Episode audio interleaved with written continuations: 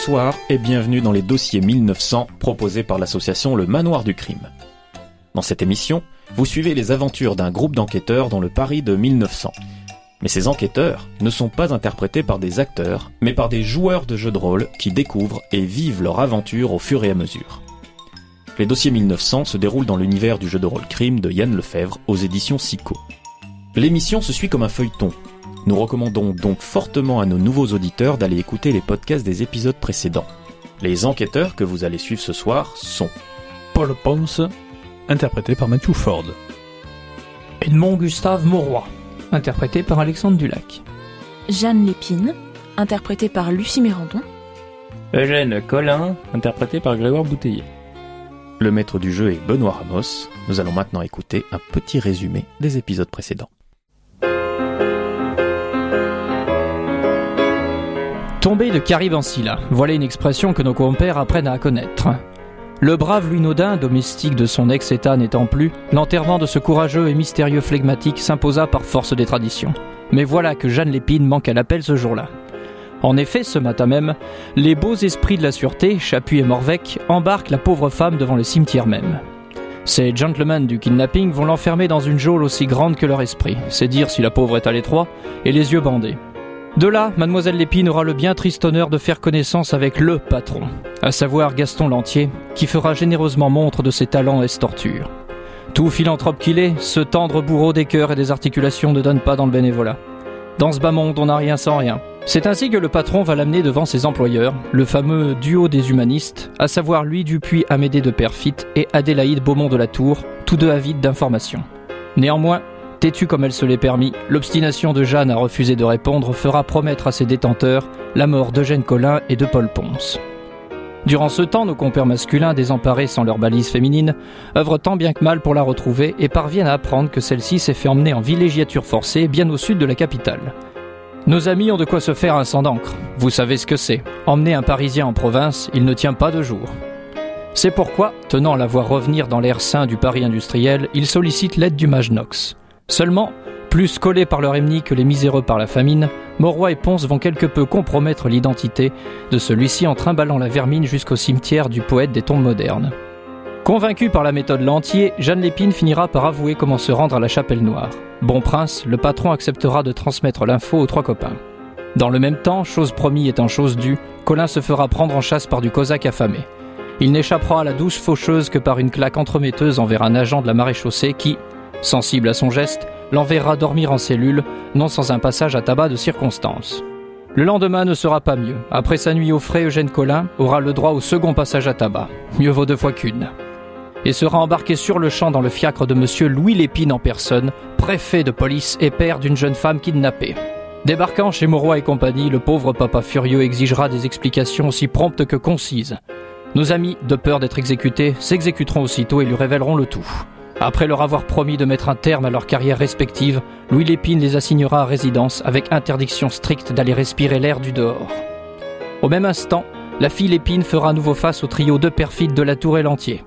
Elle n'aura que le temps de s'épandre en verbiage des plus foisonnants, gage d'une éducation complète, avant que de perfides ne se mettent à menacer son père. Menaces qui tomberont en désuétude quand Adélaïde Beaumont de la Tour se mettra à danser façon cosaque au Sacré-Cœur, à savoir une rupture nette et soudaine des vertèbres cervicales à l'insu de son plein gré. Ainsi, voilà notre équipe scindée. D'une part, nos trois célibataires enfermés dans une luxueuse prison qui se demandent comment en sortir et être utile. D'autre part, Jeanne, qui malgré les débordements extérieurs remerciera sûrement le mage Nox en son fort intérieur. Ne reste que les questions suivantes. Qui sera le prochain à tomber et dans quel camp sera-t-il?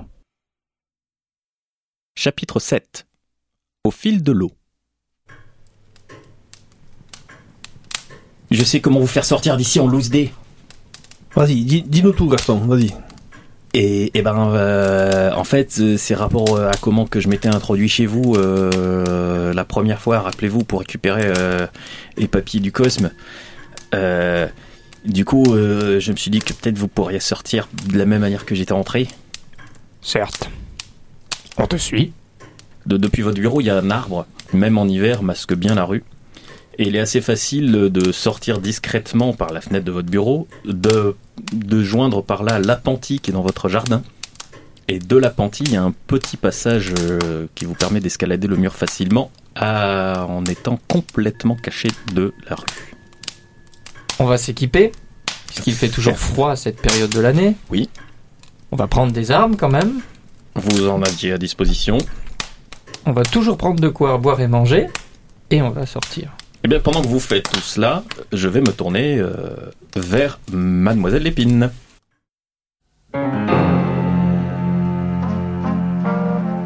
De votre côté, un vent de panique a soufflé. Amédée euh, Dupuis de Perfit est en train à peu près de courir dans tous les sens en hurlant « Il est là, il est là ».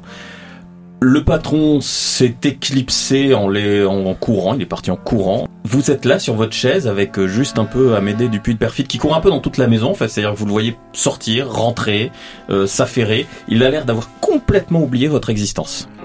Euh, Rappelle-moi, il m'avait détaché les mains pour que je puisse manger, non? Complètement. Il est parti de quel côté, le patron? Le patron, en fait, il a pris ce qui vous semble être le chemin le plus rapide vers la sortie de la maison. Je vais le suivre.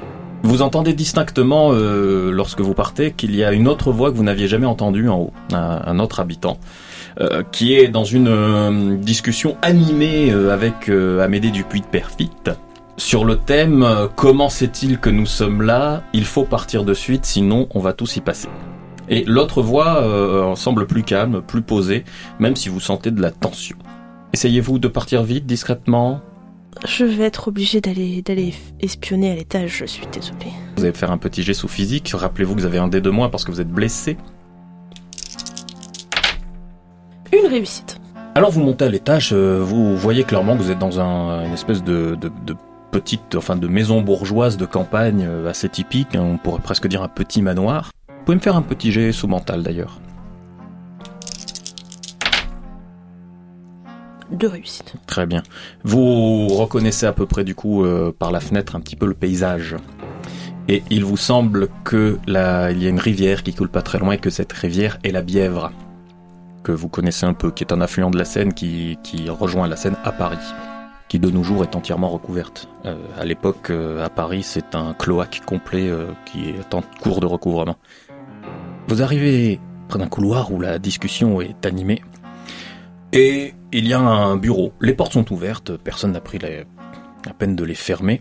Alors vous entendez euh, donc Dupuis de Perfit qui est en train... En fait, il, commence un peu à soliloquer euh, et manifestement, vous comprenez qu'il essaie de bouger un maximum d'une certaine manière pour être, selon ses propres termes, moins repérable. Et il réunit des papiers euh, qui- qu'il fourre pêle-mêle dans, dans ce que vous pensez être voilà une mallette, une valise ou une sacoche. Et il y a une autre voix qui, qui, qui est là et qui lui répond il va falloir qu'il réunisse ses énergies, il va pas pouvoir euh, officier euh, de nouveau assez rapidement. Nous avons un peu de temps, mais effectivement, il faut évacuer. Ne le faisons pas dans la panique. Qu'avez-vous fait de la prisonnière? Il est très important que nous la conservions. Ah Jeanne, c'est vrai Je vais me cacher. Refaites-moi un jet. Une réussite. Le problème, c'est qu'il n'y a pas beaucoup de cages dans le couloir. hein. Vous trouvez, euh, vous trouvez un renfoncement, Euh, tandis que donc Dupuis de Perfit sort euh, comme une furie dans le couloir, regarde à gauche, à droite, commence à fouiller, et puis le deuxième personnage sort enfin. C'est un homme, je dirais qu'il a une cinquantaine d'années, le chauve, enfin à part les les cheveux qui restent sur le côté du crâne, mais il est de taille moyenne, fin, il est habillé tout de noir et il a un visage assez émacié avec de des yeux très profondément enfoncés, mais qui scrutent. Vous sentez leur regard scrutateur assez rapidement se poser vers là où vous êtes. Sans rien dire de plus, il s'approche tranquillement de vous. Je crois que vous avez raté là une occasion inespérée de vous échapper, mademoiselle Lépine. J'étais très curieuse de vous rencontrer. Je comprends cela. Hmm, Vous comprenez donc euh, aujourd'hui le sens du proverbe La curiosité est un vilain défaut. Amédée Et donc Amédée du Puy de Perfit revient de Oh, la voilà Et vous voyez qu'il est gêné. Très manifestement, il ne sait pas quoi faire. Avec moi. Bien, vous comprenez que techniquement, ces hommes de main sont partis, sa complice est décédée en bas, et il n'a pas l'air d'être vraiment du genre à se salir les mains. Quitte à être votre prisonnière, monsieur Dupuis de Perfit, peut-être puis-je vous aider à emballer. Oui. Écoutez, cela peut se faire. Je savais que vous étiez une dame raisonnable. Par ici, je vous en prie. Pendant ce temps à Paris, la fenêtre à guillotine du bureau de Monsieur Monroy s'ouvre doucement. Vous vous apercevez du coin de l'œil, de temps à autre, le haut d'un képi, par-dessus le mur de votre jardin. Et effectivement, le grand tilleul qui est au fond du jardin le masque assez rapidement. Près de ce tilleul, il y a votre appentis. Messieurs, il va falloir euh, procéder à un G2D de track pour pouvoir sortir de là en toute discrétion. Pas des réussites pour Eugène Collin. Trois victoires. Une réussite. Monsieur Monroy sort en premier. Se glisse discrètement vers son appentis. Gaston était passé tout d'abord et avait ouvert l'appentis, ce qui fait que vous pouvez rentrer dedans. Vous êtes rapidement rejoint et même surpris par le silence avec lequel vous rejoint Monsieur Ponce, ce qui fait que vous vous sentez tout de suite beaucoup plus à l'étroit dans cet appentis. Et puis vous entendez la neige crisser euh, sous les pas de Monsieur Collin qui arrive. Mais pas de réaction à l'extérieur. Très bien. Il va vous falloir maintenant procéder à un petit jet de sport. Pas très compliqué parce que effectivement vous pouvez vous appuyer à la fois sur le tronc de l'arbre et sur le mur pour pouvoir escalader et sortir discrètement par l'arrière. Évidemment Gaston, là encore, euh, monte en premier et fait le guet pour vous indiquer quand est-ce que vous pouvez sortir sans qu'il y ait quelqu'un qui ne fasse euh, un petit tour de patrouille. Est-ce que je peux les aider à, fais- à faire la courte échelle? Sans aucun souci. Donc euh, je vais essayer de, de les aider. Dans- auquel cas, il n'y a que vous qui faites un jet de sport. euh, je considérais que les autres réussissent automatiquement leur escalade. C'est pas très compliqué. Une réussite. Tout le monde sort sans, aucun souci. Vous vous retrouvez dans les rues de Paris. Évidemment, euh, je vous passe le fait que vous courez un petit peu quelques rues pour vous éloigner de chez vous. Mais cela est fait. Vous êtes donc tous les quatre avec Gaston dehors. Je vous laisse réfléchir à votre action suivante et je reviens vers Jeanne.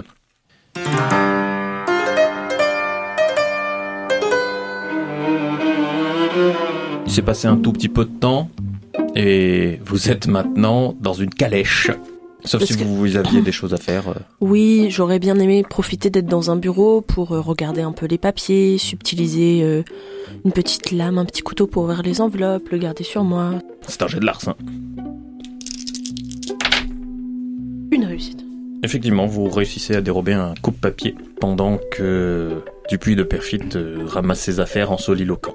Le mage Eliezer, puisque c'est bien lui, vous surveille, mais il semble pas très intéressé par vous surveiller, on va dire, de manière conventionnelle. Il vous scrute. Vous avez l'impression qu'il essaie de, fouiller votre âme euh, en vous regardant le plus intensément possible. Son regard est très dérangeant. Il vous rappelle un peu ces magnétiseurs qui mettent euh, les dames de la bonne société en transe pour l'amusement euh, du bourgeois. Il y a une calèche qui est à l'arrière et vous partez sur un petit chemin qui longe la Bièvre. Faites-vous quelque chose Engagez-vous la conversation Euh, non, je vais me concentrer sur le paysage pour essayer d'estimer euh, si on passe par des villages, euh, à peu près où je me trouve. Vous reconnaissez à peu près la zone, puisque ça fait partie des zones où on va à la campagne. Alors évidemment, euh, la bourgeoisie euh, à l'époque euh, ne va pas tellement sur la Bièvre, mais plutôt sur la Marne. Là que sont toutes les guinguettes. Euh, mais bon, euh, ici il y a quand même euh, des, euh, des petits villages, et vous passez pas loin d'un village que vous reconnaissez qui s'appelle les Loges en Jonas, ce qui vous place à environ une vingtaine de kilomètres au sud-ouest de Paris. Je vais euh, attendre de voir si on fait une halte ou... Elle arrive assez rapidement pour la simple et bonne raison que vous, voyez clairement que vos deux euh, euh, abducteurs n'ont aucune idée de ce qu'il faut faire maintenant. Ils aimeraient rentrer sur Paris, sauf qu'ils peuvent pas le faire avec vous. Ils aimeraient vous abattre, mais vous avez encore des renseignements. Le débat, en tout cas, semble incliner vers le fait qu'il va falloir se débarrasser de vous. Vous avez d'ailleurs remarqué que l'un des deux a- s'est muni d'un revolver avant de partir. Du puits de perfide, je suppose. Vous supposez mal. Euh, je vais attendre euh, un moment où éventuellement euh, le mage Eliezer détournerait son attention ou aurait un petit moment de faiblesse, genre piquerait du nez, quelque chose comme ça, euh, pour tenter de lui planter un coup de papier dans la carotide. Directement. Mais écoutez, Voilà. Vous allez préparer vos forces et nous allons voir ce qui se passe à Paris.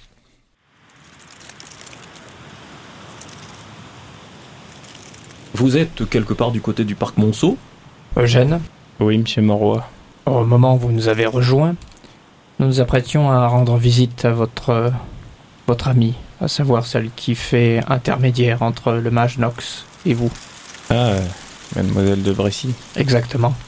Vous sentez-vous en état de venir avec nous? Oh bah, de toute façon, je vais pas rester là. hein. Ah non, ça je vous le conseille pas. Très bien. Alors allons-y. Lorsque vous arrivez à son hôtel particulier, elle n'est pas chez elle. Mais un majordome tout à fait euh, accorte euh, vous laisse entrer. Euh, Excusez-moi, mon brave. Monsieur, Nous aurions souhaité voir Mademoiselle de Bressy. hum, comme je vous les ai indiqué à l'entrée, monsieur, elle n'est pas présente à l'heure actuelle. Mais sachez, monsieur, que je vous préviendrai dès qu'elle sera de retour. À moins que vous ne préfériez lui laisser un message, auquel cas je lui transmettrai dans les plus brefs délais. Savez-vous d'ici combien de temps elle est censée revenir? Elle ne m'a pas tenu informé, monsieur. Elle a eu une urgence pour euh, aller voir, je cite, un ami qui se trouve euh, dans le besoin. Et elle revient dès qu'elle le peut. Je crois que nous savons de quel ami il s'agit. En effet. Nous allons lui laisser un message, lui disant que vous lui direz que nous sommes passés. Je ne sais pas s'il y a autre chose à lui dire. Un endroit où je puis vous contacter? Dites-lui juste que nous sommes passés. Hum, Je n'y manquerai pas. Euh, monsieur Borroy, je me permets de vous présenter toutes mes condoléances. Monsieur Naudin était un modèle pour toute notre confrérie. Il était un modèle pour moi aussi.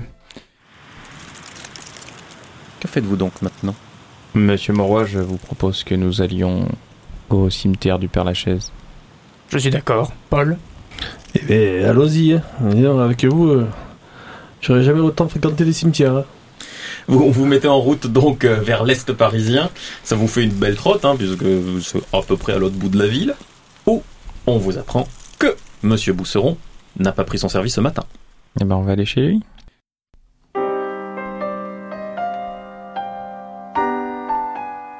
Vous frappez à la porte, et c'est Philippine de Bressy qui vous ouvre. Elle est très manifestement en pleurs. Elle a l'air épuisée et recouverte euh, d'une forme de boue. Je ne vais pas vous faire faire de jet parce que c'est une boue que vous maîtrisez maintenant. euh, après avoir arpenté les égouts de Paris en long, en large et en travers, c'est la boue typique que vous retrouvez sous terre dans les égouts. Sans un mot, vous amène euh, près dans la chambre où sur le lit il y a Monsieur Bousseron décédé. Que s'est-il passé?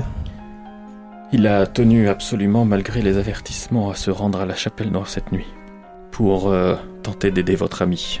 Il a réussi à procéder à une opération, mais les Cosaques sont arrivés à ce moment-là.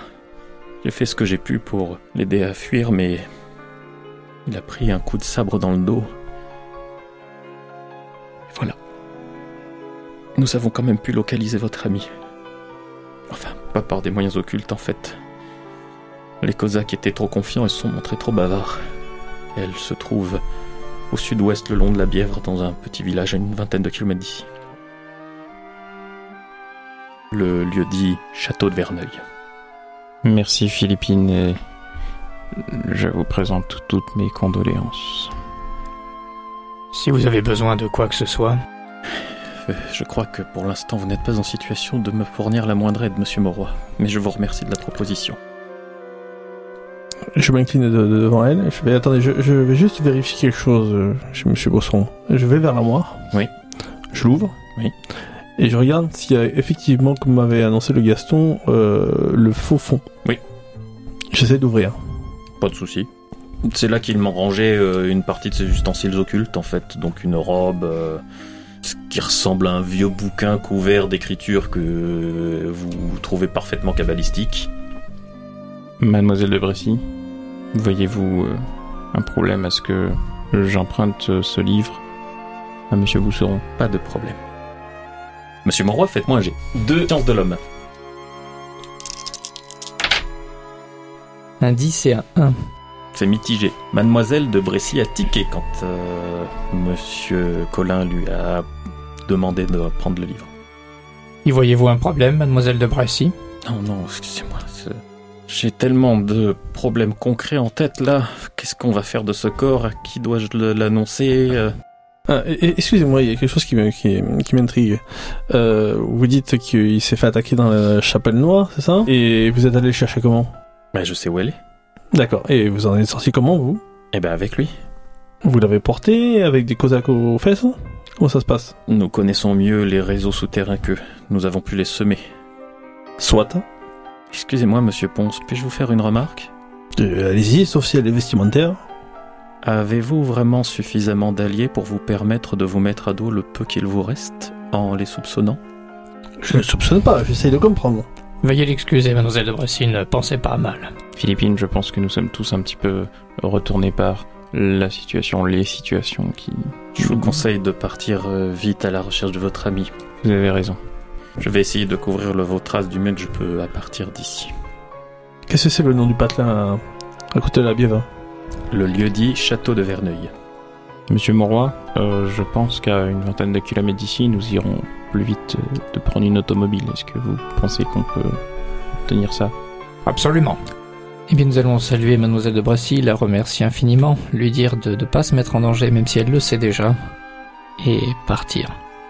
Je vais juste vous faire une remarque pour vous que vous réfléchissiez avant de retourner aux tentatives d'assassinat euh, de mademoiselle Lépine. Si un avis de recherche contre vous a été lancé par le préfet, vous allez avoir du mal à sortir de Paris. Rappelez-vous qu'il y a encore des octrois à l'époque, et donc les entrées de la ville sont surveillées. Et les entrées et les sorties? Évidemment. On va aller voir les rats.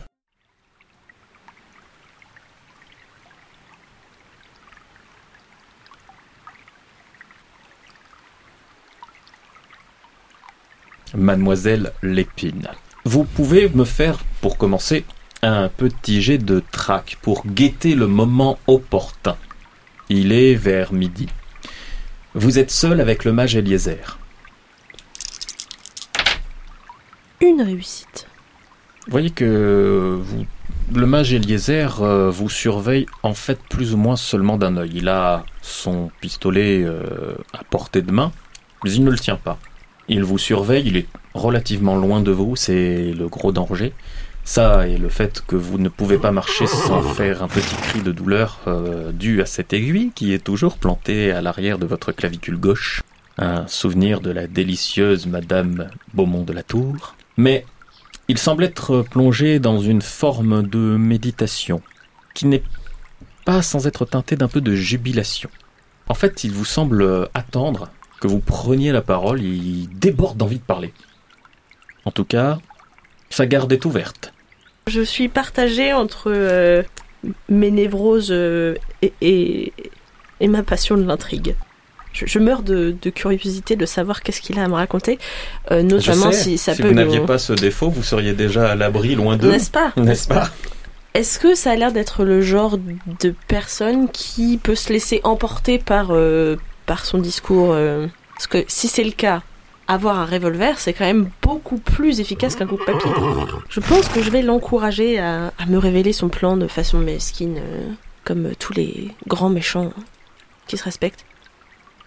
Mage Eliezer, je dois dire en tout cas que votre réputation vous a précédé. Ah bon? J'ai pourtant pris garde de rester le plus confidentiel possible. Je ne partage pas le goût de mes confrères de l'occulte pour le théâtral et la grandiloquence, Ah non, quelle serait donc votre approche?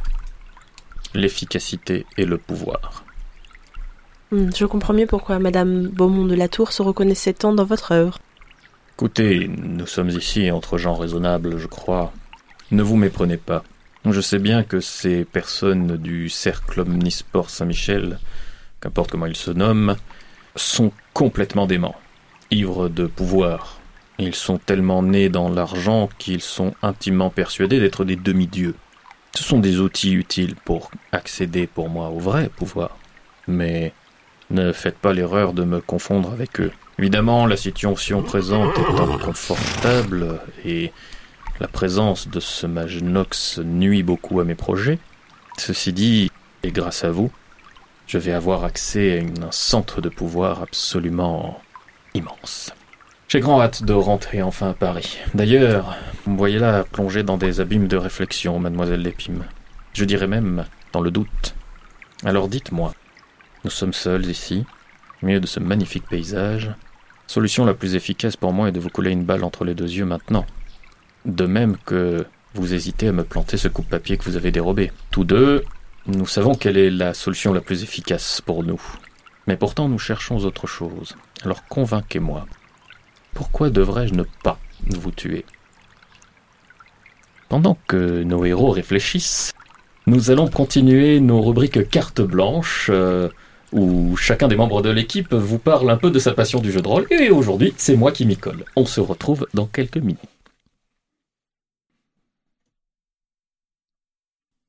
Rêver, c'est résister. Je suis un représentant typique de ce que l'on appelle de nos jours un geek. Je n'aime pas ce mot, il est moche. Il dissimule mal un autre mot qui, je crois, fait peur. Rêveur. Il est considéré comme dangereux car improductif de rêver à autre chose qu'à l'élévation sociale ou à l'accomplissement du quotidien. J'ajouterai volontiers de nos jours, mais je ne crois pas que cela soit le cas. Le rêveur fait peur depuis toujours, et inspiré plus ou moins de mépris avec sa perpétuelle quête d'ailleurs, sa capacité à se passionner pour des futilités, loin des considérations utilitaristes de la plupart des gens. Rêver, c'est résister. Je suis intimement persuadé que rêver est l'acte le plus subversif qui soit. Notre culture écrase le rêve en lui ôtant sa noblesse et sa grandeur, en l'empêchant de s'élever au-delà du matériel. Car rêver ne suffit pas pour le rêveur. Il lui faut imaginer. Et c'est cette imagination qui inquiète. Cela lui ouvre les portes d'une liberté intérieure absolue, par définition inaccessible à toutes les agressions extérieures, forteresse imprenable, minuscule et infinie. Rêver, c'est résister. Arpenter d'autres mondes comme Cyrano de Bergerac, qui imagina les empires du soleil. Parcourir l'Atlantide de Platon. Aller sur la Lune avec Jules Verne, dans le monde des morts avec Gilgamesh, sur l'île de Circé avec Ulysse, devenir le compagnon de Don Quichotte, l'écuyer d'Arthur. Et enfin, se faire démiurge soi-même et créer son propre univers, ses peuples et son histoire.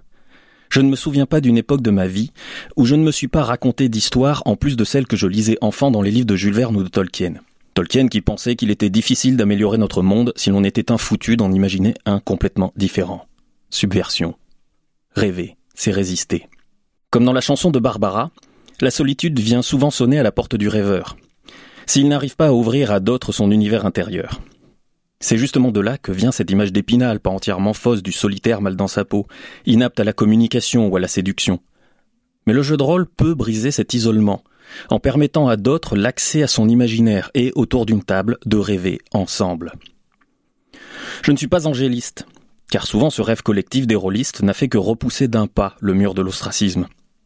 Comme tous les groupes sociaux, surtout ceux qui se vivent marginaux, les rôlistes peuvent se sentir rassurés par ces murs les coupant du monde. Et nombre de fois me suis-je intérieurement lamenté de la présence de ces horribles et insidieuses maladies que sont la fermeture d'esprit et la paresse intellectuelle, qui font refuser d'explorer les autres formes de culture qui ne proposent pas de dragons ou de vaisseaux spatiaux. Et même si certains rôlistes sont à la pointe des luttes sociales de notre temps, le jeu de rôle n'échappe pas au clivage ni aux clichés, notamment le sexisme. Mais la porte est là, prête à être ouverte. Une porte qui mène à une infinité d'univers, dans lesquels il importe peu que l'on soit petit, gros, arabe, femme, trans, binoclard ou boutonneux. Une porte qui peut permettre d'explorer et de comprendre en l'incarnant l'altérité. Plus qu'un jeu de société, le jeu de rôle est un jeu social. Rêver, c'est résister. Et moi, le jeu de rôle a été le médium qui m'a fait découvrir ma vocation de raconter des histoires le début du sentier, qui m'a ensuite mené à l'écriture, à l'improvisation, au théâtre et enfin au conte. Comme l'évidence d'un besoin, une vibration qui est celle de, à défaut d'un meilleur terme, mon âme. Un chemin long, tortueux et souvent douloureux, car de nos jours, il n'est ni aisé ni sans risque de simplement dire Je m'appelle Benoît Ramos et je suis un rêveur. Car rêver, c'est résister.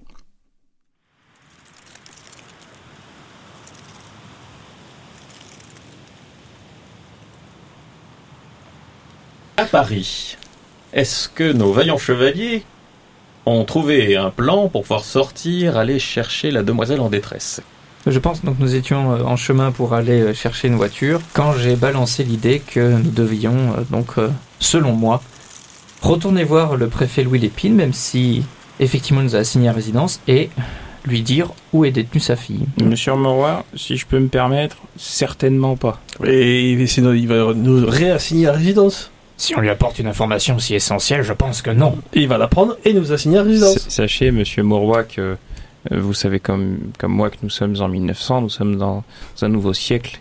Ainsi, il y a des technologies de communication modernes comme le téléphone qui nous permettent de, lui donner l'information sans forcément aller le voir. Quant au fait de sortir de la ville, effectivement, euh, peut-être euh, devrions-nous envisager de sortir par des moyens alternatifs et de demander un service supplémentaire à nos amis Lera. J'approuve votre aide, effectivement. Nous pouvons simplement écrire une lettre et la donner à un grouillot qui, la, qui l'amènerait à la préfecture. Ah bah, attendez, euh, à l'entrée de Paris, il y a que des grouillots justement, donc euh, ils vont pas arrêter tout le monde, contrôler l'identité de tout le monde, on passera inaperçu. Euh, excusez-moi, monsieur Ponce, mais alors s'il y a bien quelqu'un qui est pas inaperçu, euh, c'est vous. Désolé, mais vous ressemblez un peu à la Tour Eiffel quand vous vous baladez au milieu des gens normaux. Monsieur Collin a raison, mon pauvre Paul Ponce. Euh, il va nous falloir sortir par des moyens peut-être euh, moins à la lumière du jour. Et il fait quand même pas me cacher dans une botte de foin. Non, mais, euh, nous passons en dessous des frontières de Paris pour ressortir de l'autre côté. On peut y sortir en péniche. Il contrôle pas les péniches? C'est plus difficile de fouiller toute une péniche. Euh, puis surtout, on contrôle surtout ce qui entre. Hein, euh, rapport aux douanes ou je sais pas. Et dis-moi, Gaston, tu connais des gars sur les péniches hein? Je connais les gars partout Oh bah je crois que les péniches c'est au bord de la Seine ça non? Oui, c'est mieux. Eh ben allons-y. Eh bien, vous vous rendez donc euh, au bord de Seine. Quelque temps plus tard, vous êtes près des près d'un docker euh, qui a l'air patibulaire, mais qui semble euh, devoir quelque chose à Gaston, et qui, contre une somme de monnaie conséquente, euh, accepte de faire un, un petit tour dans sa péniche. Alors, euh, la circulation fluviale est assez dense. Hein. À Paris, il y a des péniches de toutes les tailles. Hein. euh, di- Dites-moi monsieur, euh, on peut remonter... Riton. Oui, très bien. Euh, dites, dites-moi, oh, la, la- la Bièvre c'est navigable ou pas Eh, tu aimes bien naviguer sur la tête Gadou Euh, je, je vais prendre ça comme une réponse négative. Que foutre sur la bièvre pour les pecnos? Rigueur, la Marne. Oui, c'est bon, on a compris. La bièvre. Alors voilà, donc passer à peu près une heure euh, à, de- à quitter Paris avec euh, tout un soliloque sur le la bièvre, la bièvre c'est nul, euh, et tous les gens qui habitent au bord de la bièvre sont des nazes. Avant, euh, avant qu'on soit, qu'on soit parti, j'aurais écrit le truc et j'aurais payé un gamin pour qu'il l'amène. Dites, dites dans votre petit papier que qu'elle est vivante, ça va peut-être le calmer un petit peu. Hein C'est noté. Je ne pense pas, mais bon. Quoi, qu'elle est vivante Qui ça va le calmer Oui, de- si, enfin, s'il y a des chances que ça Voilà. le calme, autant le faire. hein. J'ai demandé à faire en sorte que gamin amène le truc juste avant la fermeture des bureaux. Vous le faites amener où? Chez Monsieur Lépine ou à la préfecture? À la préfecture et que ce soit remis à Monsieur Lépine en personne. D'accord. Et donc vous faites une petite croisière euh, bucolique euh, sur la Seine. Euh, alors euh, vous allez plutôt, je suppose, euh, vers l'amont. C'est plus votre direction. Et euh, donc euh, vous sortez de Paris, on vous débarque euh, un petit peu plus loin et vous voilà en race campagne hein, du coup maintenant, sans moyen de transport. Et vous avez, j'estime ça, environ une quarantaine de kilomètres à faire puisqu'il vous faut repartir dans la bonne direction. Je vais demander à Riton s'il Ouais. connaît un bon plan pour, euh, je sais pas si ça existe de la location de voitures. Enfin, En dehors de Paris, non. Et il n'y a pas des chevaux, on peut prendre des chevaux? Ah oui, vous pouvez prendre des chevaux. Eh ben, on va voir si on peut trouver des chevaux, une carriole. Ah ben, on va Très chercher. bien. Allez, faites-moi tous euh, un petit jet de société avec social. Trois réussites pour Eugène Collin. Et trois réussites pour Monsieur Monroy. Eugène Collin, malgré qu'il soit complètement hors de son milieu naturel, euh, évolue comme un poisson dans l'eau. Et effectivement, euh, vous tombez bah, sur une auberge qui vous indique un de ses fournisseurs, qui lui-même possède plusieurs chevaux de trait euh, et surtout, euh, en fait, euh, une petite charriette avec laquelle il emmène Madame en balade. Vous êtes un peu à l'étroit dedans, mais en tout cas, c'est relativement rapide et pas forcément plus lent qu'une automobile.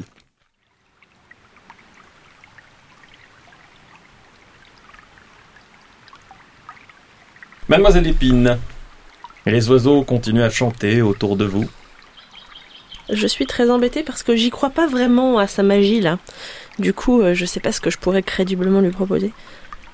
Laissez-moi vous poser cette question. Quel prix seriez-vous prête à payer pour que je garantisse que votre père ne soit plus impliqué dans cette histoire? Que je détourne du puits de perfite de la chasse à Monsieur Lépine puisqu'il l'a pris en grippe, le considérant comme un obstacle à ses grands projets? À l'heure actuelle, je peux vous informer que votre père est parfaitement au courant que vous êtes prisonnière. Vous pouvez imaginer dans quel état cela l'a mis. Il a déjà assigné à résidence euh, vos compagnons chez Monsieur Moroy. Il s'apprête probablement à commettre de nombreuses erreurs qui pourraient lui coûter très cher, peut-être même plus que son poste. sa liberté. Surtout si des gens haut placés et influents comme Dupuis de Perfit exploitent ces erreurs. Qu'êtes-vous prête à faire pour, si je vous libère, être sûr que Dupuis de Perfit ne s'en prenne pas au préfet Lépine, quoi qu'il se passe? J'ai l'impression que vous avez une idée très précise de ce que vous aimeriez que je fasse. J'aime que les choses viennent de vous. Nous parlons d'un échange équilibré. Peut-être aurez-vous des idées qui sont encore plus brillantes que les miennes. Vous êtes une femme brillante, mademoiselle Lépine. Ne connaissant pas précisément la teneur de vos projets, j'avoue que j'ai du mal à savoir quels sont les services que je pourrais vous rendre. Bien. Vous voyez que vous êtes brillante. Vous essayez de me faire parler pour que je vous indique quels sont mes projets. Je peux vous dire quels sont leurs projets. Au cosme? Oui. Ils sont parallèles aux miens pour le moment. Tenez, jouons au jeu des devinettes. À votre avis, quel est leur projet? Hmm. Je pense que ce sont des industriels brillants qui ont trouvé une belle occasion de fidéliser leurs travailleurs et d'économiser des charges, dirons-nous. C'est curieux que vous acceptiez cette explication. On m'a dit que vous étiez très rationnel. Oui, mais je partage aussi votre point de vue sur euh, leur état d'esprit général et leur capacité intellectuelle. Bien. Eh bien, vous voyez, vous savez déjà tout. Ils veulent, lors de l'exposition universelle, monter un stand démontrant que des corps animés peuvent travailler aussi efficacement qu'un vivant, grâce au projet de loi qu'ils veulent déposer à l'Assemblée. Et ils veulent devenir propriétaires des corps de leurs ouvriers et les continuer à les faire travailler post-mortem. Mais il vous manque un pan important de ce projet. Votre implication à vous. Je pense que vous pourriez la deviner facilement. Oui, mais quel est votre intérêt dans tout cela? À votre avis, qui, si ce projet aboutissait de eux ou de moi, aurait le réel pouvoir Celui qui anime le projet étant le seul à pouvoir le faire et est parfaitement irremplaçable Ou les autres? Il n'y a pas vraiment de doute à ce sujet, effectivement, vu de votre point de vue. Si vous posez ce coupe-papier au loin, je vous enlève cette aiguille, ça vous va? Je suis médecin de formation. Soit. Quelqu'un, monsieur Moroy, Ponce ou monsieur Collin, va faire un jet de sport pour pouvoir euh, guider cette carriole euh, le plus vite possible sans tomber dans un fossé. Rien. Mais pas, pas de défaite Pas de défaite. C'est un match nul. Mais pas de réussite. C'est un match nul. Ça n'est pas un match nul. C'est dommage, hein, si ça avait été de la lutte là. ah oui, la lutte là, il prenait, il prenait Donc euh, aucune réussite, donc vous avancez, mais vous avez un peu du mal à maîtriser les chevaux. Euh, vous n'avancez pas vite du tout. Vous n'arrivez pas à faire en sorte que les chevaux euh, reprennent le chemin lorsqu'ils ont une envie féroce de brouter euh, la jolie luzerne du bas-côté. Et ce genre de choses. Donc euh, vous pouvez d'ailleurs me mettre tous un point d'angoisse parce que vous commencez à être sérieusement inquiet, vous êtes loin de Paris, vous n'avez plus tellement de moyens d'agir. Et ces satanés canassons vous empêchent d'aller sauver votre ami. Monsieur Monroy. Ma jauge d'angoisse est en pleine. C'est magnifique. Du coup, je gagne un point de névrose et un point de psychose. Yep. Et vous retombez à la moitié de votre angoisse. Et vous ferez une décompression psychotique euh, au moment de votre choix. Bon gré mal gré, vous, vous arrivez à joindre la bièvre. Vous ne savez pas tellement à quel niveau de son cours vous êtes, De toute façon, faut qu'on y aille au château de. Ça le domaine de château de, de Verneuil. mais vous êtes encore en race campagne. Vous allez vers l'amont ou vers l'aval? Euh, pour ma part, me sentant assez inutile, je vais euh, commencer à étudier le livre euh, de Monsieur Bousseron. Vous pouvez me faire un jet d'occultisme. Une réussite. La plupart des passages, parce que ce livre est un livre manuscrit, c'est un vrai grimoire, c'est le livre de notes d'un mage, sont d'une écriture quasiment intégralement, en fait, à part deux, trois endroits, féminine. Messieurs, Qu'est-ce qui est quoi? Oui. je crois, je- j'émets une théorie, comme quoi le mage Nox est toujours vivant. Ou plutôt devrais-je dire, vivante. Vous pouvez être plus clair parce que là, je suis en train de me battre avec deux, deux, deux, deux canassons qui avancent pas. Voilà, ça, ça commence sincèrement à me- hein. Je Alors. pense que Monsieur Bousseron n'était qu'une façade. Et que, et que le véri- Laissez-moi finir ma phrase, Monsieur Ponce. et que, et que euh, le véritable mage Nox s'appelle en réalité Philippine de Brécy. Mademoiselle Lépine, continuons votre conversation avec le mage Eliezer, qui vient de vous retirer l'aiguille que Madame Beaumont de la Tour vous avait plantée un peu plus tôt dans l'épaule. Je ne suis pas triste d'être débarrassé de ce souvenir. Dément, vous disais-je, dément. Je peux pas dire qu'elle sera très regrettée. Bien, non. Lorsque je vous demandais de deviner euh, l'autre partie de leur plan, vous devriez avoir assez de pièces du puzzle pour les assembler. J'insiste, ils sont déments, n'ont aucune espèce de limite morale, ce qui est plutôt une qualité de mon point de vue. Ils veulent transformer le monde dans un monde où les ouvriers seraient des postes ouvriers, appelons cela comme ça. À votre avis, vont-ils attendre sagement que les ouvriers meurent de mort naturelle? Oh non, ça m'étonnerait fort. Mais j'ai cru comprendre qu'ils avaient trouvé de nouveaux ouvriers en poste euh, au cimetière du Père Lachaise, donc. C'était une espèce de test. Ils ne veulent pas se fournir de en cadavres dans les cimetières. Ils veulent transformer leurs ouvriers bien vivants en ouvriers morts et les faire travailler. Ce sont vraiment des gens charmants. Maintenant que l'usine de Boulogne fut le cadre d'une enquête, plus personne ne voudra y travailler. Elle va donc être discrètement reconvertie en usine qui va fabriquer un gaz nocif qui sera ensuite introduit dans d'autres usines.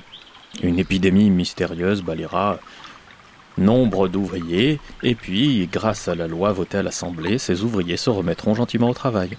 Et dans tout ça, euh, vous avez le pouvoir d'être au centre de l'action. Ah bien, bien sûr, puisque c'est moi qui réanime les ouvriers, notamment grâce à la chapelle noire. C'était, dans mon jargon, on appelle cela le focus, le point de concentration des énergies, le nœud dans les lignes telluriques, qui permet de concentrer mon fluide sur un nombre presque infini de cibles à la fois. Si vous le dites. Oh, ne vous inquiétez pas. Justement, contrairement à tous ces mages de pacotille dont nous parlions tout à l'heure, grandiloquents et théâtraux, justement, si je me passe du grandiloquent et théâtral, c'est que peu m'importe que vous croyez en mes pouvoirs ou pas, moi je sais qu'ils fonctionnent. Bien, alors maintenant, mademoiselle Lépine, reprenons. Il saisit son revolver et arme le chien. Pourquoi devrais-je ne pas vous tuer? Qu'avez-vous à m'offrir? Il me semblait que l'argumentation était autour de mon père. Comme vous l'aviez dit, j'ai une idée assez précise. Je n'ai qu'un obstacle majeur face à moi. Le nom de la personne que l'on vous a demandé tout ce charmant week-end à la campagne. Le mage Nox, donc. Son identité. Pour des raisons évidentes, nous ne nous baladons pas sous notre véritable nom. C'est une protection basique. Le nom de quelqu'un ou de quelque chose est source de pouvoir sur cette personne. Qui est Nox? Dites-le moi, et vous partez libre, et votre père n'aura pas à subir les conséquences de cette sinistre affaire. Nous ne sommes pas si loin de Paris. Même dans votre état, en remontant le cours de la rivière, vous tomberez assez rapidement sur une petite ville où vous trouverez un moyen de transport qui vous permettra de rentrer saine et sauve chez vous. Je dirai à Dupuis de Perfit que vous vous êtes évadé, ou que Nox a réussi à vous faire fuir. Il en a tellement peur qu'il gobera n'importe quoi. Et nous partirons de notre côté. Beaumont de la Tour vous a sans doute euh, dit, parce qu'elle le tenait de moi, que votre groupe n'est pas une véritable gêne pour nous, jusqu'ici. Probablement nous avons vous un peu sous-estimé. Nous n'avions pas anticipé votre alliance avec le mage Nox. Mais vous n'êtes pas un obstacle considérable si je l'élimine lui. Vous pourrez donc reprendre votre vie normalement. Je n'ai pas rencontré le mage Nox en personne. Mais vous savez qui c'est. Je n'ai que croisé son carnet dans lequel je me suis permis de laisser une petite annotation à son intention, avec notamment le nom de Madame de la Tour. Brillant. Je ne sais donc pas qui il est. Il braque le pistolet vers toi. Je ne vous crois pas.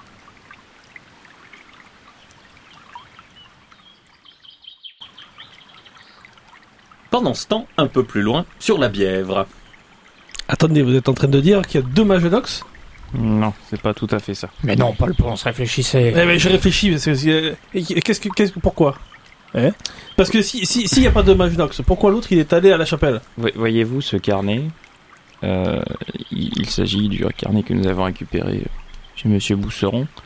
Euh, je peux vous affirmer euh, avec une très grande certitude qu'il s'agit d'un carnet qui a été écrit en grande partie par une femme. Ah, En grande partie, et l'autre partie est écrit comment Par un homme, très certainement. Eh mais ben alors, et ça veut dire qu'ils se partagent le carnet, il y a peut-être deux, deux mages nox Peut-être. Eh ben Mais le fait est que.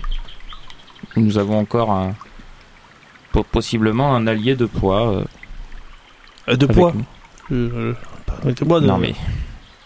C'est une métaphore, euh, Paul. La nouvelle est plutôt agréable, mais ça n'empêche que nous devons foncer vers notre but. Bien sûr. Je pense que.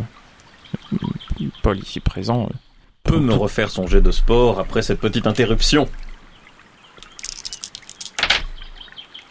Une réussite, c'est cela? Bon, j'ai- compris comment passer la vitesse. Finalement, un hu et un chip chip plus tard, euh, les, les chevaux partent au petit trot et vous avancez bon train maintenant euh, en remontant la Bièvre. Vous arrivez euh, rapidement près d'une petite ville qui s'appelle les Loges en Jonas. Qui faites-vous? On va aller dans le premier euh, semblant de bar, bistrot, euh, brasserie du coin. Ça se trouve très aisément, nous sommes en France.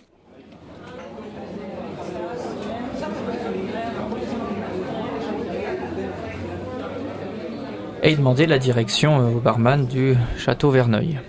Oh bah écoutez monsieur, il n'y a pas de souci, vous remontez un, un petit peu la Bièvre et vous tournez à droite quasiment au premier chemin. Bon, il y a un petit panneau.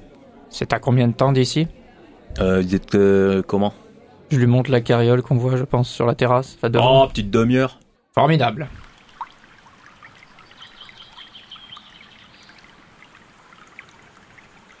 Je ne vous crois pas, mademoiselle Lépine. Je ne connais pas son nom complet. Nous progressons. Cela ne vous sera donc que de très peu d'utilité. C'est une piste. Un nom incomplet me permettra de remonter le fil. Je m'impatiente, Jeanne. Ne m'obligez pas à être vulgaire et à faire un décompte. Soit. Il s'est présenté sous le nom de Monsieur Bousseron, mais je ne pense pas que ce soit son nom d'usage. Bousseron. Monsieur Bousseron. Hum, Tellement commun, n'est-ce pas? Bien. Il désarme le chien. Je suis, à défaut de bien d'autres choses, un homme de parole. Partez. Avant que Dupuis de Perfit ne revienne. Et tâchez de convaincre vos amis de ne plus se mettre en travers de notre route. Vous, maintenant, savez dans votre chair ce qu'il peut en coûter. Et si nous n'avions pas été interrompus, vous en tirez bien, Jeanne. À la revoyure, mademoiselle. Et passez l'expression de mes amitiés à Monsieur Monroy et compagnie. Que faites-vous, Jeanne? Je ramasse ma dignité, euh, je la colle sur mon bras et je pars euh, avec, plus ou moins. Très bien, en remontant le long de la Bièvre. Exactement.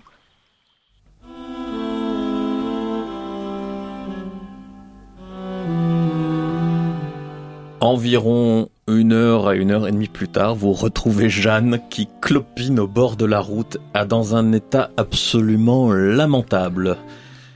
Euh, mes chers messieurs, elle a un bras en écharpe, elle a euh, des cocards, elle, a, elle est couverte de boue, elle a des bleus, les ses vêtements sont déchirés, Euh, elle ne semble pas s'être lavée, elle a l'air un peu hagard, Malgré toute sa fierté qu'elle dissimule, vous voyez dans la crasse de ses joues le sillon qui a été creusé par des larmes. Alors, vous me croyez, vous me croyez pas, mais je crois qu'on a, je viens de trouver Jeanne devant. Regardez. Pardon? Arrêtez-vous, Paul Allez, je- j'essaye. Je descends aussitôt que la calèche s'arrête. Pareil, je Pareil. Et je me jette vers Jeanne en, la, en tentant de la- la- l'aider à marcher, à la Mademoiselle supporter. Lépine. Je, je pense que je vais prendre le point d'angoisse qui est en suspens depuis tout à l'heure et m'évanouir. Aidez-moi, Eugène. Chargeons-la. Bien sûr. C'est- Oui, euh, je, pareil. Vous voyez une euh, tache de sang assez large sur son épaule gauche, mais un pansement dessous, Paul, qui doit être changé parce que vous voyez que manifestement la blessure s'est rouverte, il y a une pointe de sang. qui est en train de, de s'y écouler. Je pense qu'il faudrait rentrer à Paris pour. euh, Oui, ramenez-nous euh, le plus rapidement possible vers Paris. Oui, je fais ce que je peux, ça s'avance pas comme ça ces trucs. Nous allons faire une petite ellipse durant laquelle nous allons parler un peu de l'histoire du sport à la belle époque et nous vous retrouvons un peu plus tard.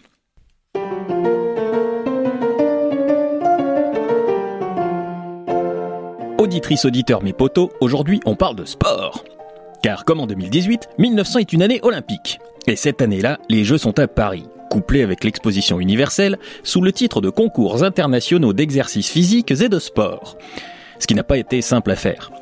C'est que nous autres Françaises, on avait à la belle époque un sacré a priori sur le sport. L'idée de suer pour le plaisir, beaucoup pensaient que c'était pour les bas du front et les riches glandeurs. Rien que le mot d'ailleurs n'existe pas en français avant le 19e, on l'a pompé au roast beef. Qu'il avait déjà pompé à l'ancien français, bien sûr, comme plein de mots anglais. Enfin bref. Coubertin a dit dans ses mémoires S'il y avait un endroit au monde où l'on se trouvait indifférent aux Jeux Olympiques, c'était avant tout Paris. Pour te donner l'idée, je te livre la définition du mot sport dans le Larousse fin 19e. Ensemble d'amusements, d'exercices et de plaisirs qui occupent une portion assez notable des hommes riches et oisifs. Du coup, la bataille est féroce pour ceux qui, influencés par la pédagogie british, veulent introduire le sport à l'école. Car s'il y a de plus en plus de gens dans l'esprit de Paul Ponce qui voient dans l'exercice physique un outil de discipline, de fortification du corps et du mental, de construction du lien social, très nombreux sont ceux qui, comme Barès, croient que ça va faire baisser le niveau intellectuel des élèves et même en faire des cardiaques. Mais surtout, on ne doit pas transpirer pour rien. On doit bouger son corps pour défendre la poterie.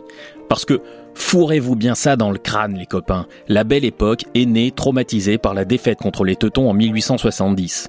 Et plein de gens s'étaient mis dans la tête que la défaite venait d'un manque de patriotisme. D'où le grand engouement national pour la gymnastique, devenu enjeu politique. On gym chez les militaires, on gym chez les condés, on ouvre gymnase sur gymnase. En 1873, est fondée l'Union des sociétés de gymnastique de France, l'ancêtre de la Fédération française actuelle. Matez-moi la devise pleine d'allant. Patrie, courage, moralité. Et en 1878, il monte la première édition d'une sorte de championnat de France sobrement appelé Fête de la Régénération Nationale. Cette pose l'esprit sportif. En France, bouger son corps, c'était pour les adultes. Les hommes adultes, bien sûr, car c'est mauvais pour la santé des femmes. Enfin, c'est ce que disaient pas mal de médecins hygiénistes. Coubertin, par exemple, pour des questions d'essence, pensait que le rôle des femmes aux Jeux Olympiques devait se cantonner à la remise des médailles. Dommage pour lui, il y a quand même eu de rares épreuves féminines en 1900, et la tenniswoman Charlotte Cooper devient la première championne olympique de l'histoire. Pour les JO de 1900, le fait qu'ils aient fait partie des animations de l'exposition universelle a accouché d'une ribambelle d'épreuves plus vraiment reconnues par le CIO d'aujourd'hui, comme le tir à la corde, la course en sac, la pétanque qui fera son grand retour au Jeux de Paris 2024, la course aux pigeons voyageurs, la pêche à la ligne et bien sûr la célèbre épreuve de tir au canon. Alors, elle est pas belle la belle époque?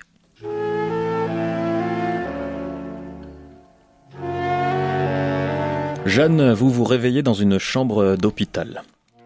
Votre bras vous tire encore euh, et un médecin a l'air un peu inquiet euh, est en train de vous examiner. Vous revenez de loin, ma petite. Oui, ça fait quelques kilomètres. Le sud de Paris est devenu dangereux ces derniers temps. Oh, vous êtes parti un peu plus loin que ça tout à l'heure. Bien, euh, ça s'infecte tout ça, ça s'infecte, ça s'infecte. Vous en- vous êtes pas tiré d'affaire, ma petite dame. Euh, alors, c'est un peu dommage que vous soyez réveillé. Euh, tenez, mordez ça. Je vais devoir réappliquer un peu d'alcool. Vos les amis qui vous ont amené sont dans la pièce d'à côté. Dois-je les faire rentrer? S'il vous plaît. Très bien. Alors, trois personnes menottées entrent dans la pièce, messieurs Paul Ponce, euh, monsieur Mauroy et monsieur Collin. Oui, vous êtes menottés, messieurs. Oui, oui. euh, Ok, ça va m'énerver.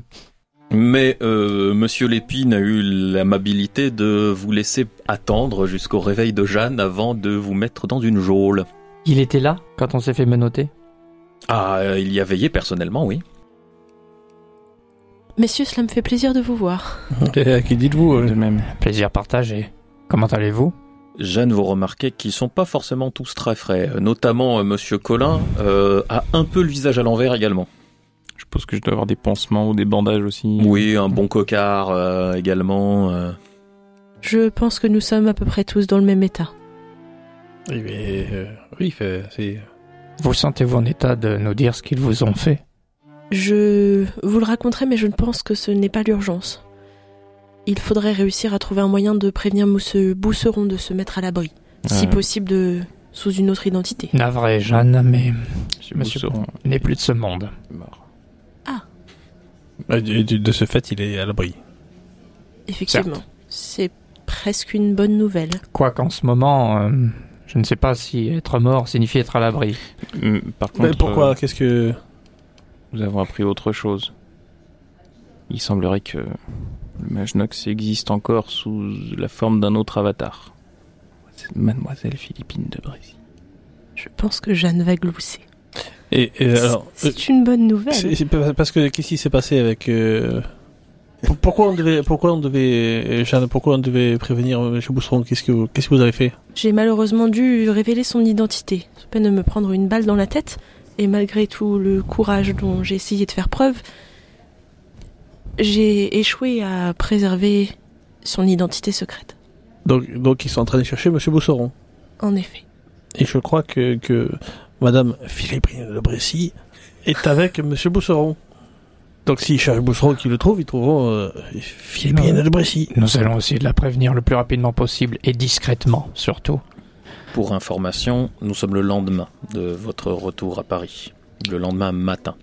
Vous avez Ah. passé euh, la nuit euh, Voilà qui est fâcheux. en cellule. Et donc, vous n'êtes pas libre de vos mouvements. D'accord. Voilà qui remet donc en question tout ce qu'on envisage. Quelqu'un frappe doucement à la porte. Fichte. Oui, euh, on va pas aller ouvrir. Hein. Euh, avant que vous partiez éventuellement, euh, vous connaissez son adresse, monsieur Colin, non? Puis-je entrer? Mademoiselle de Brésil, oui, bien sûr. Notez-le moi sur un bout de papier. Et faites comme chez vous. Entrez La personne qui entre est peut-être euh, l'une des personnes que vous seriez le moins attendu à voir ici et maintenant.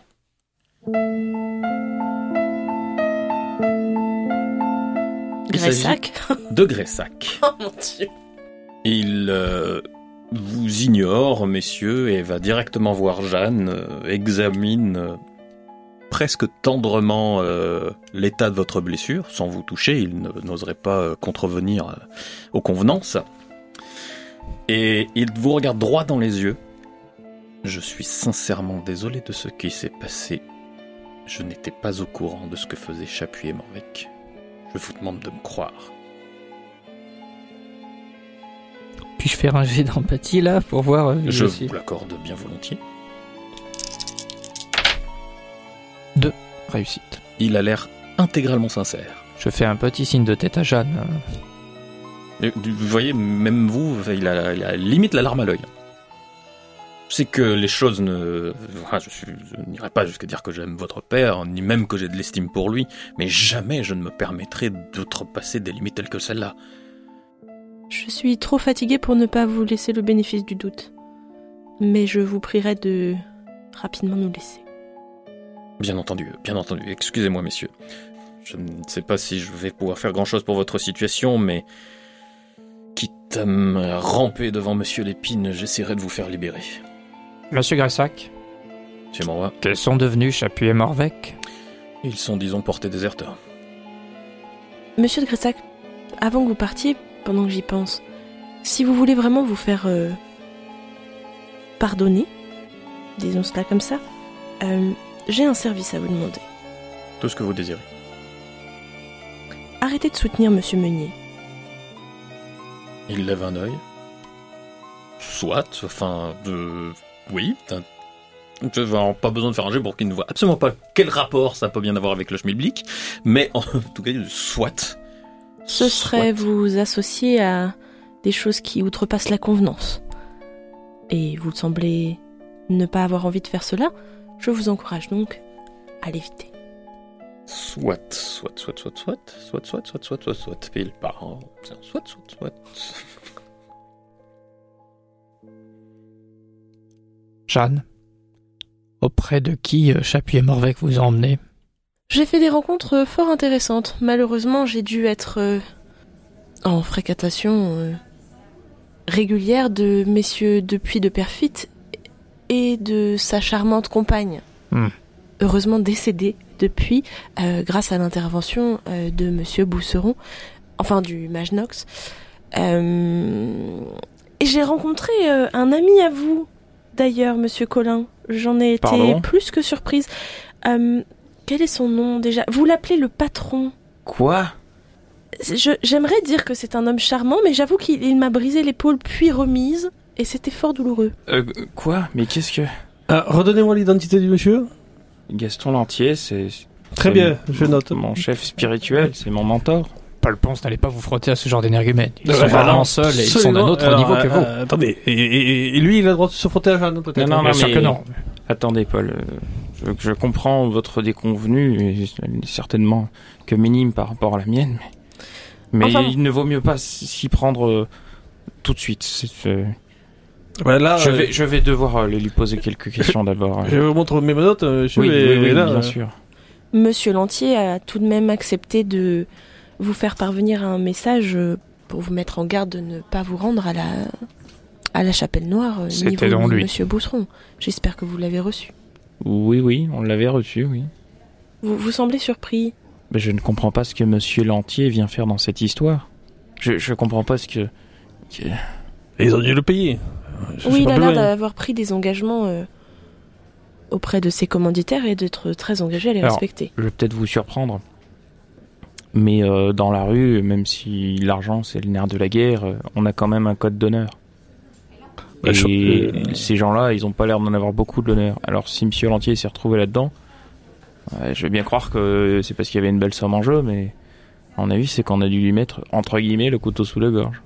Peu importe. Peut-être que la réponse tient au fait du commanditaire en question. J'ai rencontré un monsieur qui s'appelle le, enfin qui se fait appeler le mage Eliezer. Encore un Encore un. Et c'est quoi cette, cette manie? Est-ce que ça me dit quelque chose, Eliezer? Ça fait biblique, euh, Ancien Testament, euh, kabbaliste, euh, enfin soit soit euh, israélite, soit Ancien Testament. Mais en dehors de ça, c'est pas un nom que j'ai déjà, j'ai jamais associé les deux mots ensemble. Non point. Donc ce nouveau mage semble gêné par la présence du mage Nox, et c'est pour ça qu'il tenait à ce point à pouvoir accéder à la chapelle noire et se débarrasser de, de Monsieur Bousseron une fois son identité connue. Il se sert du cosme pour parvenir à ses fins et vice-versa. Hmm, Peut-être est-ce lui qui a convenu d'un accord avec Monsieur Lantier. Peut-être, je vois toujours pas ce que Monsieur Lantier viendrait faire là-dedans. Je ne sais pas, mais ce mage, euh, il est différent des autres. Il est beaucoup plus posé et réfléchi. Attendez, différente des autres. Vous en connaissez pas 136, ce démarrage. non, mais pas- je, je parle des membres du Cosme, qui sont tous, euh, pardonnez-moi l'expression, mais euh, complètement allumés.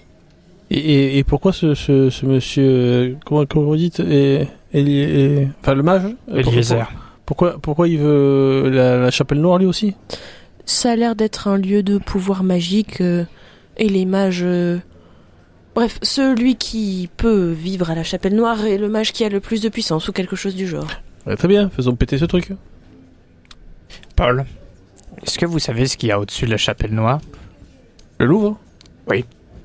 Est-ce que je dois aller plus loin dans le raisonnement? Vous avez compris. ouais, Attendez, c'est- ça, tient- ça tient pas tout le Louvre. hein. Euh, Vous êtes ingénieur en souterrain? Euh, Absolument pas. Moi non plus.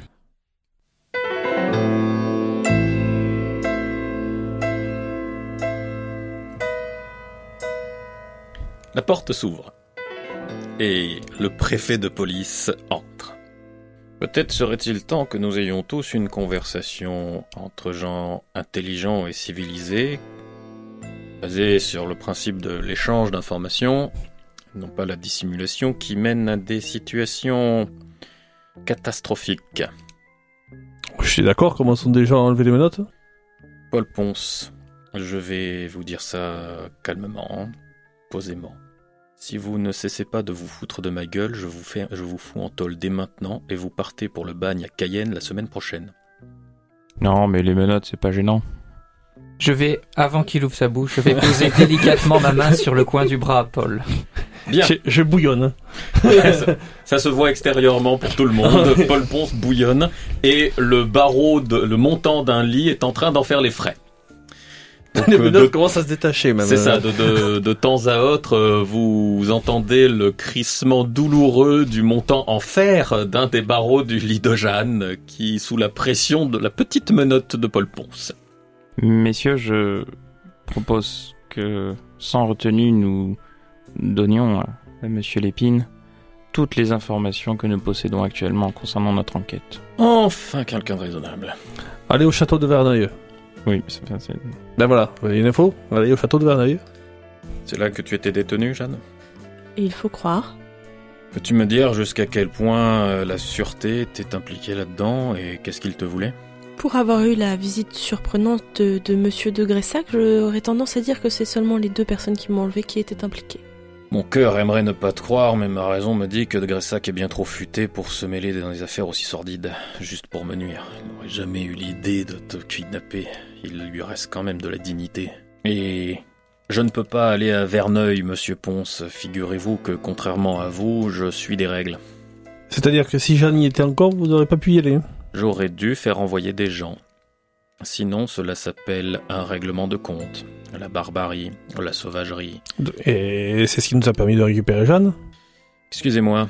Peut-être que c'est également ce qui a fait qu'elle s'y est retrouvée en premier lieu, monsieur Ponce. Alors, c'est un petit peu plus compliqué que ça. Messieurs, si je puis me permettre, euh, nous étions censés avoir une discussion posée entre adultes d'échange d'informations. Puis-je commencer? Entièrement d'accord.